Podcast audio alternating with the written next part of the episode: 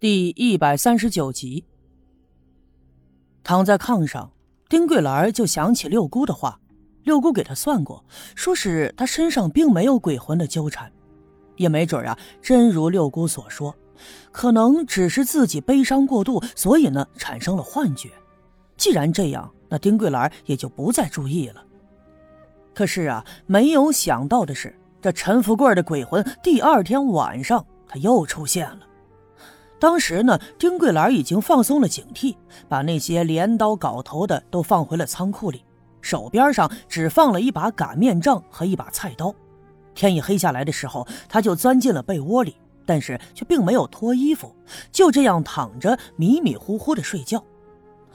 睡到半夜的时候，这院子里头刮起了一阵风，风还挺大的。吹动着院子里那个喂鸡的铁盆啊，就来回的翻滚，发出了叮叮当当的声响。院子里那棵杏树也被风吹得发出了呼呼的响声。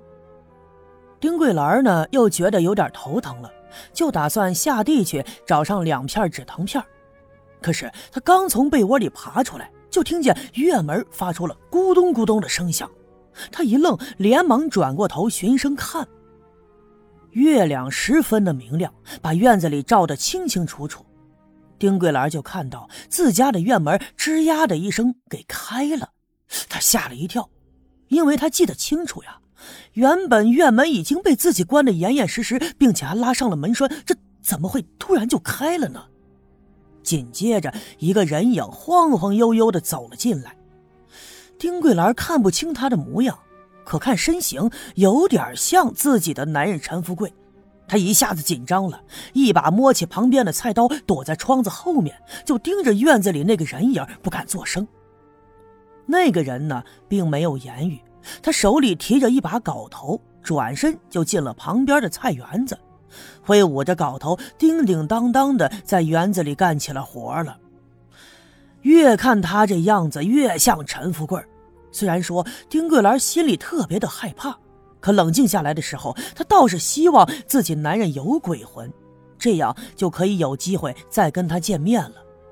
于是啊，她壮着胆子下了地，推开屋门就打算出去。可是当他来到院子里的时候，那个人不见了。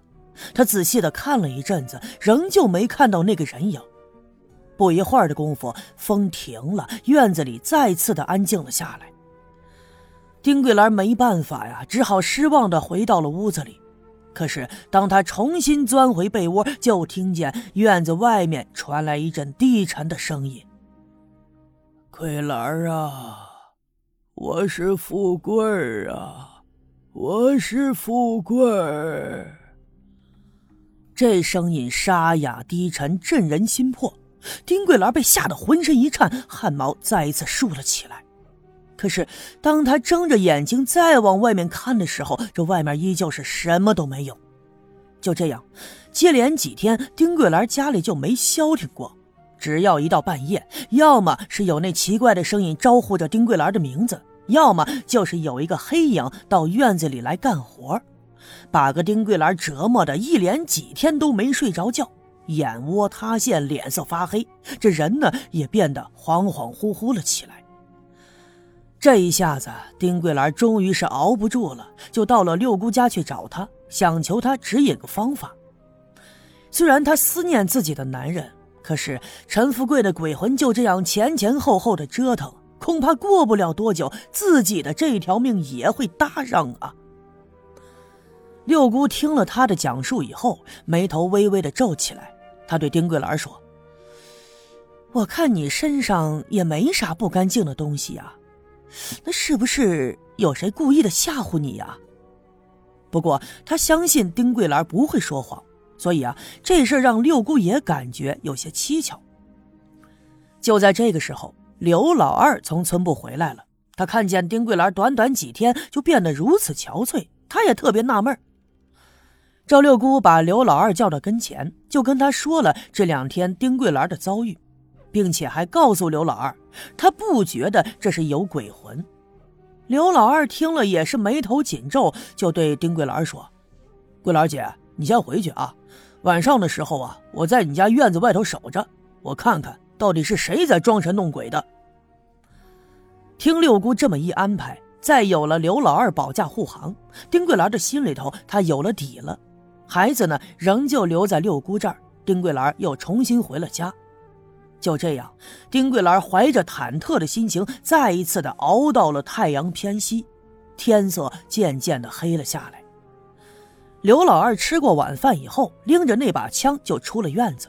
他没有走大路，而是转身朝西，从西沟绕到了村子后面，贴着家家户户的后屋檐，就摸到了丁桂兰家的后院。